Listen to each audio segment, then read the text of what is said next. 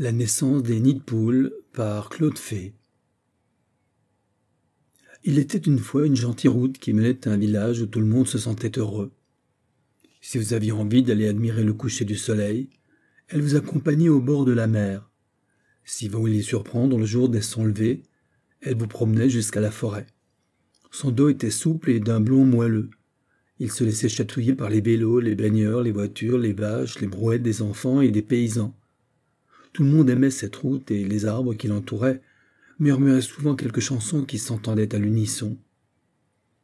Un matin que la rosée tranquillement s'évaporait sur sa peau, sa surface se figea, et il y avait de quoi. Une énorme citerne, montée sur quatre grosses roues rugueuses, était arrivée à toute vitesse en la griffant méchamment. Il lui fallut toute la journée pour retrouver sa légèreté.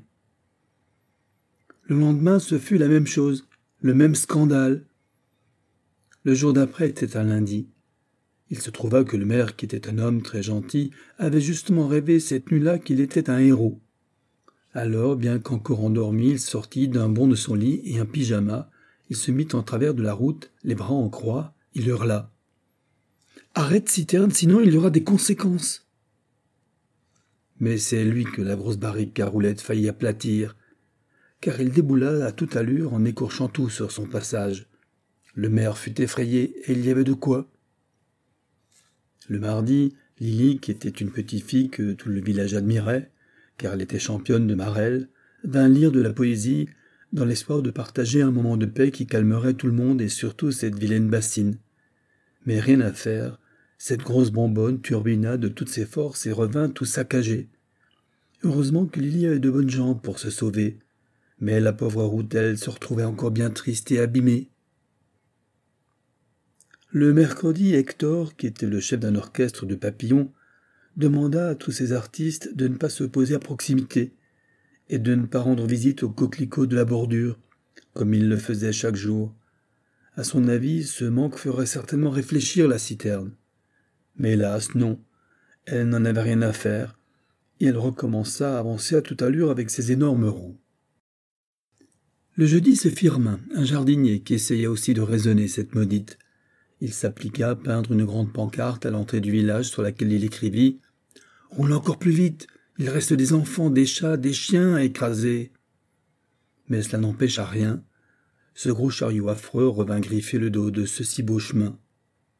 Alors, ni l'ironie de Firmin, ni la question du manque de papillons mis en scène par Hector, ni la poésie de Lily si joliment déclamée, ni les ordres si sincères du maire ne pourraient rien Rien ne pourrait rien à ce désastre.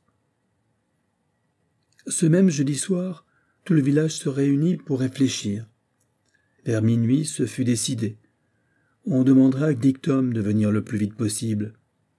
Elle vivait en grande vedette, loin de la campagne, mais des moineaux étaient prêts à aller la chercher. À cette nouvelle, certains habitants s'inquiétèrent. Certains lecteurs aussi se rappellent peut-être que Dictum est un oiseau de caractère mais on ne peut tout de même pas lui reprocher d'avoir les yeux en face des trous. Le vendredi, de très bonne heure, Dictum arriva en voiture avec son compagnon Grand-Duc qui bâillait chaque fois qu'il tournait la tête. Dictum inspecta longuement la route et déclara qu'elle avait peut-être une solution, mais qu'elle aurait besoin pour cela que son amie Paulette vienne avec son gentil mari. Elle demanda au moineau s'il voulait bien aller les chercher en leur recommandant de parler doucement, car, dit-elle, ce sont de grands sentimentaux. Tout le monde se demandait bien qui était cette amie Paulette et son mari. Chacun retenait son souffle et tous comptaient déjà sur eux, si seulement ils faisaient quelque chose. Le lendemain, à Potron-Minet, le grand-duc lança un ululement de contentement fort et profond en survolant la campagne. Son cri se mêlait à celui du cocorico du coq de Paulette qui, victorieux, lui, claironnait qu'il était temps de se lever. Bientôt le maire, Lily, les papillons, Firmin, Hector, les chats, les chiens et tous les habitants se dirigèrent vers la forêt. Ils coururent jusqu'au moment d'apercevoir Dictum. Près d'elle, ils firent la connaissance de Paulette et de son mari robuste et sympathique. Tous les trois étaient en train de tourner autour d'une citerne déglinguée qui gisait les quatre roues en l'air. Cette machine effrayante n'était plus qu'un amas de tuyaux et de pneus jetés en vrac sur l'herbe. Quelle bonne surprise La route, elle aussi, avait changé. Elle était toute parsemée de grands creux moelleux dans lesquels il y avait comme des couvées d'œufs. Mais Lily le vérifia, ce n'était pas des œufs. Aucun oiseau n'aurait pris ce risque avec des poussins à naître. Ces œufs-là, ils étaient en pierre. Déjà les œufs, c'est très solide, alors en pierre, c'est autre chose. Ainsi donc, Paulette les avait déposés dans des croquelles et son mari avait aménagé exactement comme des nids. Ils étaient heureux de rappeler ce qui est essentiel dans la vie. Tendre route, tendre poulette.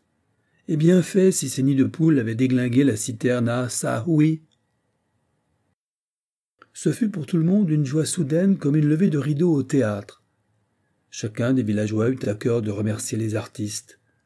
Dictum, Grand-Duc, Paulette et Lecoq se laissaient applaudir et paisiblement distribuaient des invitations pour fêter la naissance des nids de poules. Cette installation qui avait réussi à défendre la vie. Mais pourtant cette joie risquait d'être gâchée, car tout à coup Firmin le jardinier fit remarquer au maire qu'à côté de la citerne il y avait un trou dans l'herbe autour duquel tout était grillé. Le maire s'approcha et se mit à pleurer en déclarant qu'il savait ce que c'était. Dans un sanglot, il expliqua. C'est du cidre. Du cidre? demandait-on autour de lui. Non, c'est du cidre. Du poison qui tue tout et encore plus. Le cidre, ça tue la vie, quoi. C'était du cidre, déclara Dictum, car c'est fini tout ça. La citerne ne reviendra pas, elle n'apportera plus ce poison. C'était vrai. La naissance des nids poules les protégeait. Aucune citerne ne se risquerait à venir tout détruire. Depuis, ces nids de poules font l'admiration de tout le village. Il paraît même que la route a fait savoir aux arbres que s'il le fallait, elle serait capable de se défendre maintenant en faisant peut-être deux ou trois virages entre tous ces nids de poules. Les arbres, eux, sont déjà prêts à trouver le rythme d'une nouvelle chanson pour accompagner ce qui serait une autre bataille, et c'est bien comme ça. Ainsi s'achève La naissance des nids de poules par Claude Fay